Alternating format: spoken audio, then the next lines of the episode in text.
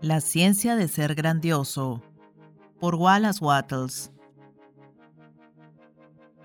Capítulo 14 Acción en el hogar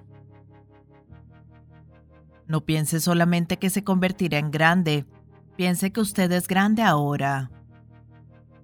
No piense que comenzará a actuar en un gran modo en algún momento futuro. Comience ahora. No piense que actuará en una gran manera cuando alcance un ambiente diferente. Actúe en un gran modo donde está ahora. No piense que usted comenzará a actuar en un gran modo cuando usted comience a tratar con cosas grandes. Comience a tratar en un gran modo las cosas pequeñas. No piense que usted comenzará a ser grande cuando usted esté entre personas más inteligentes o entre personas que lo entiendan mejor Comience ahora a tratar con las personas alrededor de usted en un gran modo. Si usted no se encuentra en un ambiente donde haya campo libre para sus mejores poderes y talentos, usted puede mudarse en el debido momento, pero mientras tanto, usted puede ser grande donde está. Lincoln era tan grande cuando era un abogado de una región salvaje como cuando era presidente como abogado de una región salvaje hizo cosas comunes en un gran modo, y eso lo convirtió en presidente. Si hubiera esperado hasta llegar a Washington para comenzar a ser grande, se hubiera mantenido desconocido. Usted no se engrandece por la ubicación en la cual le toca estar, ni por las cosas con las cuales se puede rodear. No se engrandece por lo que recibe de otros, y nunca puede manifestar grandeza mientras dependa de otros. Usted manifestará grandeza solo cuando comience a pararse solo. Elimine todo pensamiento de dependencia en cosas externas, sean cosas, libros o personas. Como dijo Emerson, Shakespeare nunca se hará por el estudio de Shakespeare, Shakespeare se hará por el pensamiento de ideas de Shakespeare. No tiene importancia cómo lo puedan tratar las personas alrededor de usted, incluyendo aquellas de su propia familia. Eso no tiene nada que ver con que usted sea grande. Esto es, no puede evitar ser grande.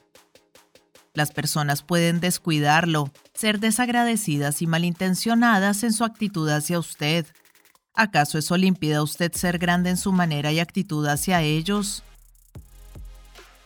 Su Padre, dice Jesús, es bondadoso con los desagradecidos y los malignos. ¿Sería Dios grande si se alejara y enfadara porque las personas son desagradecidas y no lo aprecian? Trate a los desagradecidos y a los malignos en una manera grande y perfectamente bondadosa, así como lo hace Dios. No hable de su grandeza. Usted no es realmente, en naturaleza esencial, más grande que aquellos que están alrededor de usted.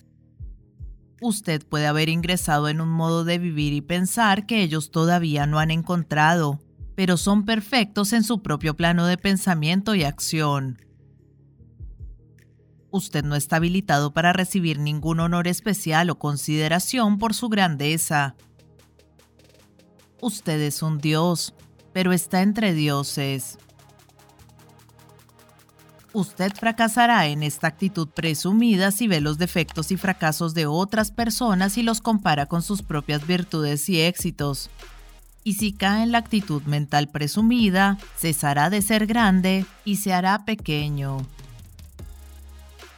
Piense en usted como un ser perfecto entre seres perfectos y reciba a cada persona como a un igual no como un superior ni como un inferior. No se dé aires a usted mismo. Las personas grandes nunca lo hacen. No pida honores y no busque reconocimiento. Los honores y el reconocimiento vendrán lo suficientemente rápido si usted está facultado para recibirlos. Comience en su hogar, es una gran persona aquella que siempre puede ser serena, segura, calma y perfectamente bondadosa y considerada en el hogar. Si su manera y actitud en su propia familia siempre son lo mejor que usted puede pensar, Usted pronto se convertirá en la persona en quien todos los otros confiarán. Usted será una torre de fuerza y sustento en momentos de dificultad. Usted será amado y apreciado. Al mismo tiempo, no comete el error de arrojarse al servicio de otros. El hombre grande se respeta a sí mismo. Él sirve y ayuda, pero nunca es esclavizadamente servil. Usted no puede ayudar a su familia siendo un esclavo para ellos o haciendo aquellas cosas que por derecho tendrían que hacer por su cuenta. Usted le hace un daño a una persona si los asiste demasiado. Las personas egoístas y que extorsionan están mucho mejor si se les niegan las respuestas a sus extorsiones. El mundo ideal no es uno donde hay muchas personas que son asistidas por otras personas, es un mundo en donde cada uno se asiste a sí mismo.